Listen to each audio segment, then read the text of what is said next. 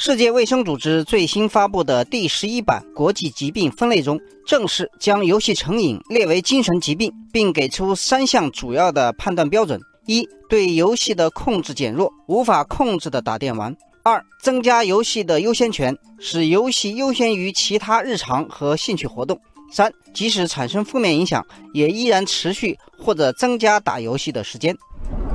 游戏成瘾首次被世界级权威机构划归为精神疾病，这引起网友们的广泛关注。网友水中涟漪说：“我喜欢玩游戏，难道我就有精神病？”网友宇浩说：“其实不用太焦虑，世卫组织判断游戏成瘾的标准很高，并不是喜欢玩游戏就是病。”网友草原雄鹰说：“世卫组织也说了，确认是病需要症状持续至少十二个月，玩游戏的人中只有一小部分人会得上。”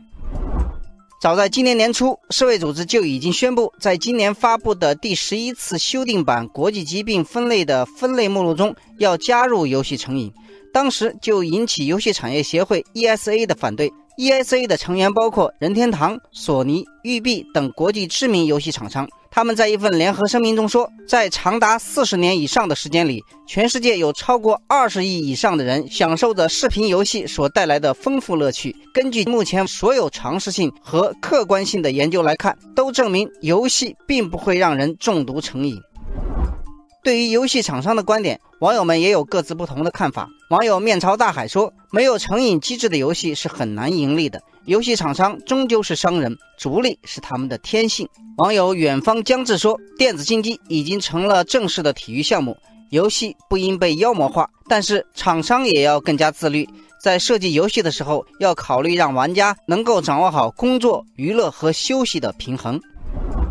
有国内的医学专家说，游戏成瘾正式被当作疾病来进行治疗，可能不会来得那么快，因为国内所有的医学专业目前都采用第十版的国际疾病分类标准。中国马上采纳第十一版标准的可能性不太大，因为需要更新整个系统。